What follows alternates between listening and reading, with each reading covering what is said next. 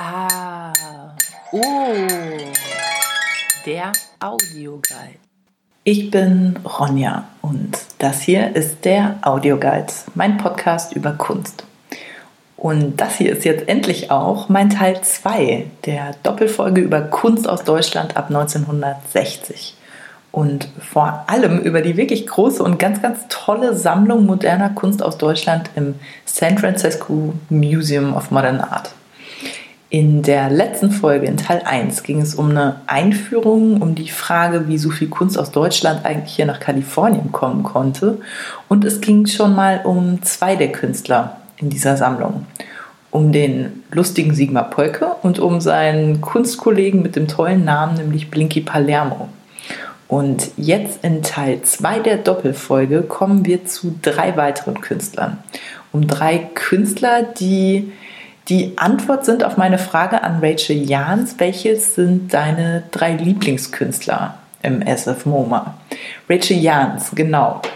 Die ist Kuratorin am SF MoMA und Expertin für moderne Kunst aus Deutschland. Und Rachel Jans hat mit mir gesprochen als ihre Lieblingskünstler über den bekanntesten deutschen Künstler, nämlich Gerhard Richter.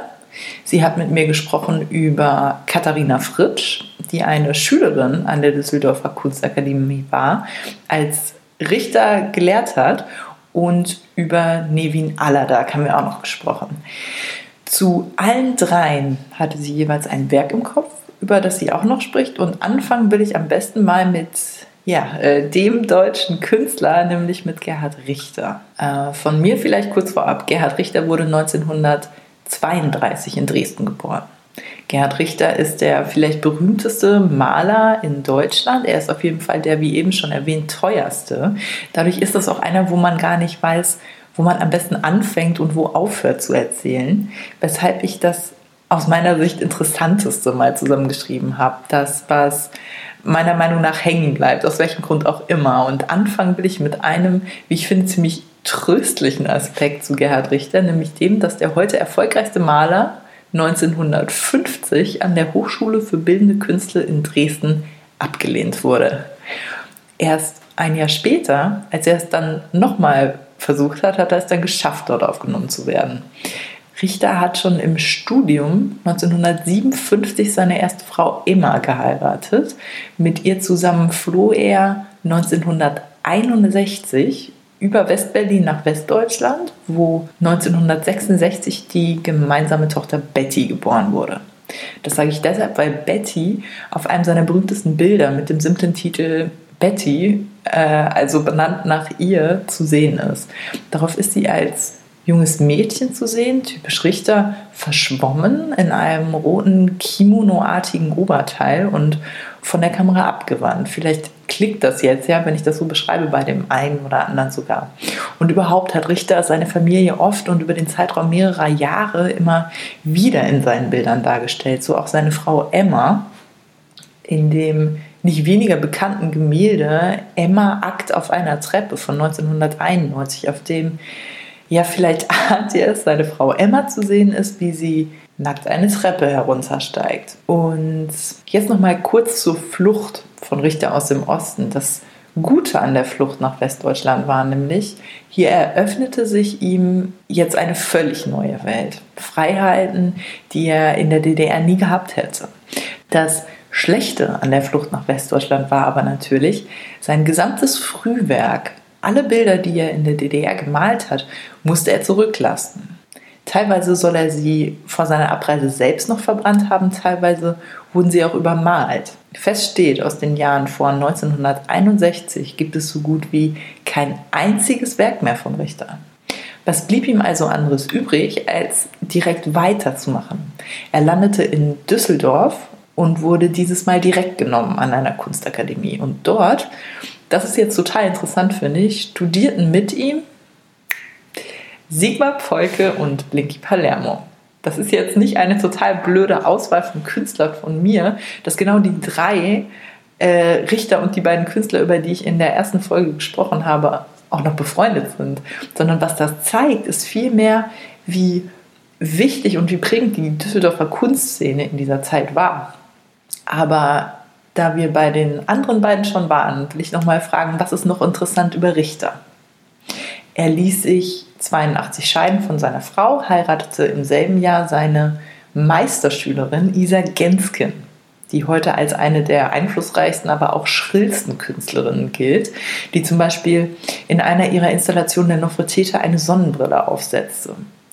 Die Ehe mit ihr hielt elf Jahre, bis Richter kurz darauf noch ein drittes Mal geheiratet hat, nämlich ja, wieder eine Schülerin, seine letzte Schülerin dieses Mal, Sabine Moritz, mit der er bis heute zusammen ist.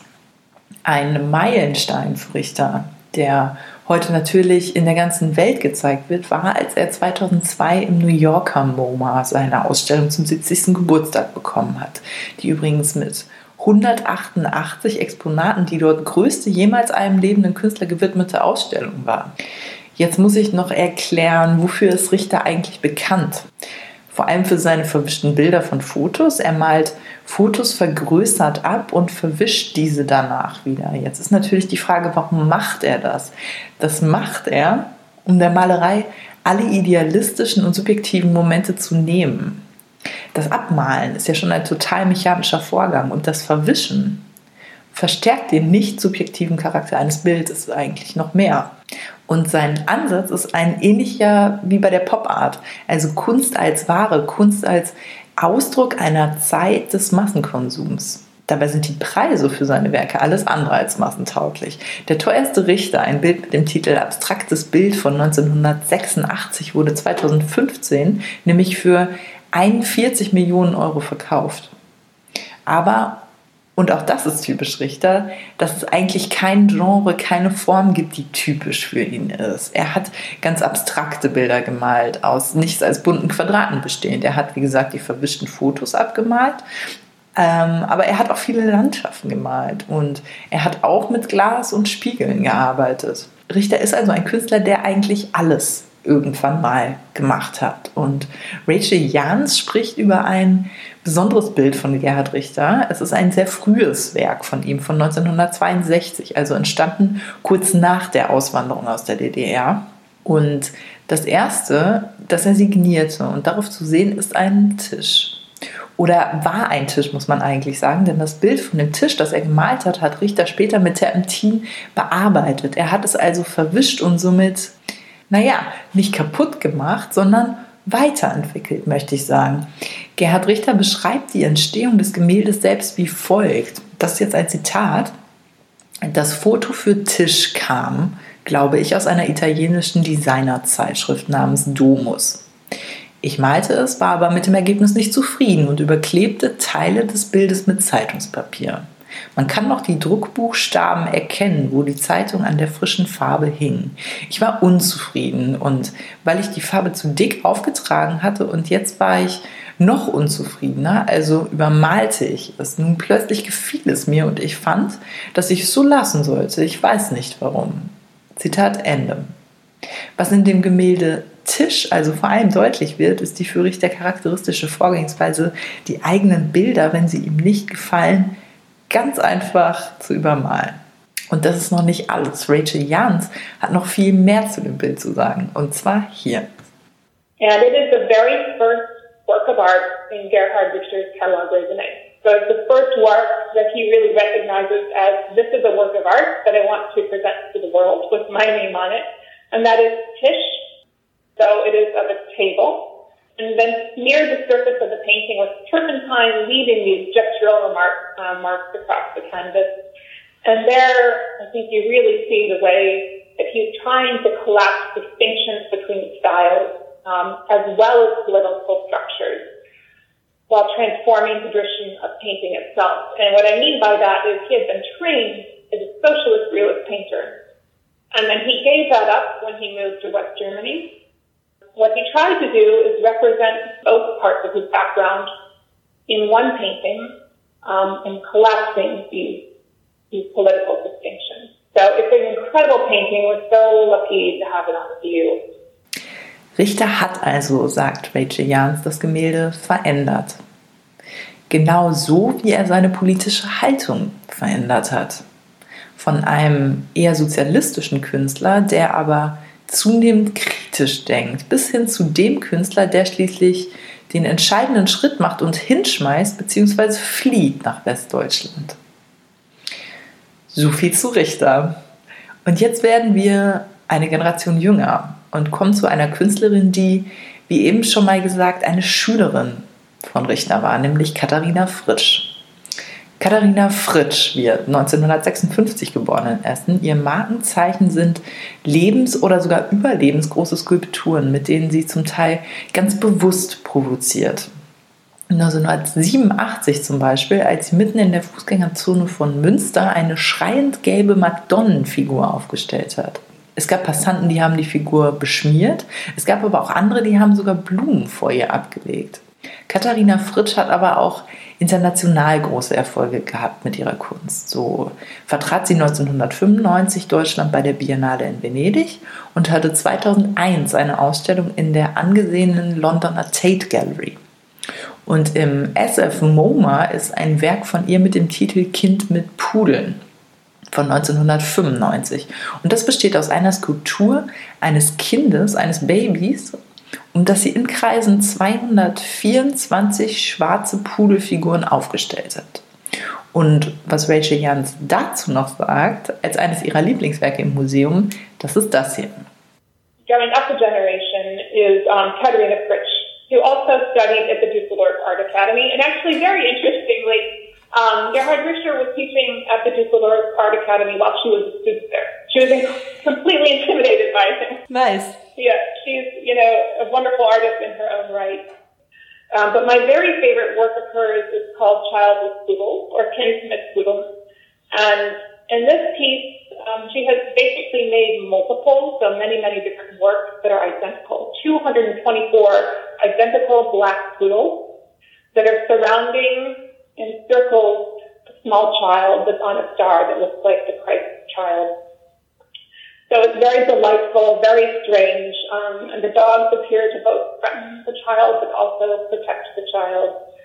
And, you know, when you start to get into the sort of the history of the time, you know, you start thinking about the past and fear and post-World War II recovery. That's really one of my favorite pieces. And um, also our visitors love it very much. Was dazu noch interessant ist, der Pudel ist ja ein symbolhaftes Tier. Einerseits ist das ein mehr als domestiziertes Tier, also für das Gefühl von Zuhause steht er. Andererseits kann der Pudel eben auch anders, vor allem der schwarze. Den kennt man nämlich aus Faust als Verkörperung des Teufels. Ob sich die Pudel in der Skulptur von Katharina Fritsch jetzt also als Schutz um das Baby gruppiert haben oder ob das Ganze doch eher bedrohlich ist, das bleibt eigentlich unklar. Und auch das, diese Unsicherheit bezüglich der Stimmung, also ist das gut, ist das schlecht, die soll auch ganz genau das Gefühl in Deutschland nach der Wende widerspiegeln. Und genau das macht Kind mit Pudeln dann auch zu einer ziemlich bemerkenswerten Skulptur, finde ich.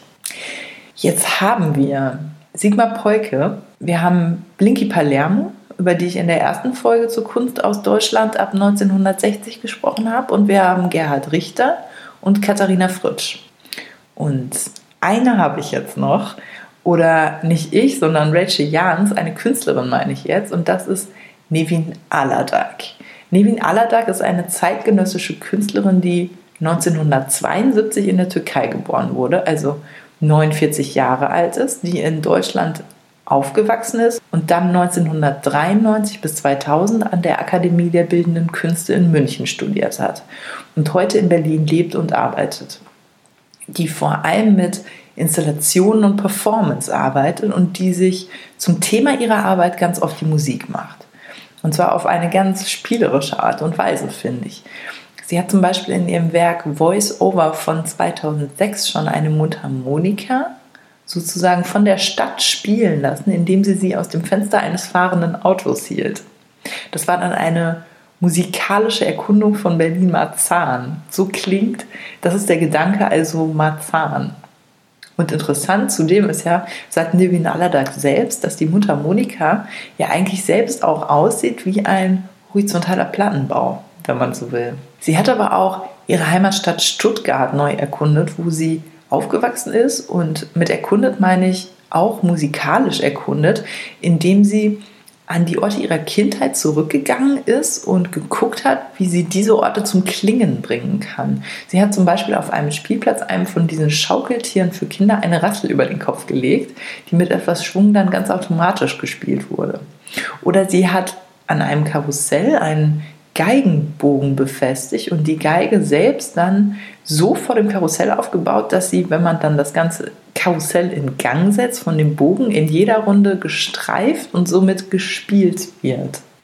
Und für die Dokumenta 14 gestaltete sie ein Musikzimmer. Und Musikzimmer, das ist übrigens auch der Titel der Arbeit, in dem sie ganz normale Möbel in Saiten- und Schlaginstrumente verwandelte, also umbaute. Also zum Beispiel unter Sessellehnen Gitarrenseiten gespannt hat, indem sie ein Trommelfell über die Beine eines Beistelltischchens gespannt hat oder indem sie die Seiten einer Harfe auf eine Tischplatte gespannt hat.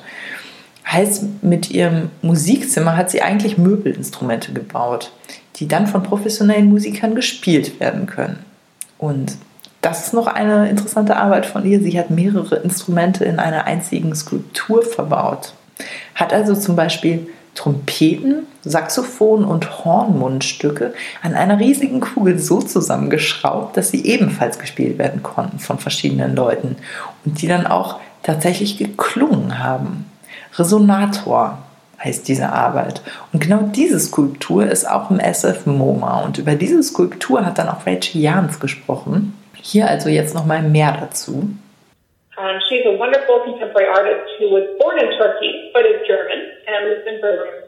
Yeah. She really works in, I think, the tradition of Fluxus, as well as modernism. And she made these incredible sculptures out of musical instruments. And they all come from different backgrounds and different origins. And she put them together in a single piece. And it was wonderful because we had a series of performances where people had to figure out how to play them together and how to work together and to cooperate and make music together. And again, I'm just so interested in the way that she brings people and instruments of different backgrounds together to make artwork and really forcing the question of, of collaboration and wonder and curiosity. Nevin Aladak entdeckt Klänge, kann man auch sagen, wo sie zunächst niemand vermutet. Das ist ganz schön, oder? Auch ein schönes Schlusswort, finde ich, denn das war es wieder und das war es jetzt auch ganz. Ende des zweiten Teils dieser Doppelfolge über Sigmar Polke, Blinky Palermo, Gerhard Richter, Katharina Fritsch und Nevin Aladag. Dieses Mal ging es im Audioguide um deutsche Kunst ab 1960 und vor allem ging es um die beeindruckende Sammlung im San Francisco Museum of Modern Art. Ich will nochmal sagen, wie toll, dass Rachel Jans als Kuratorin mit dabei war. Danke. Ich bin Ronja und sage wie immer, bis dann.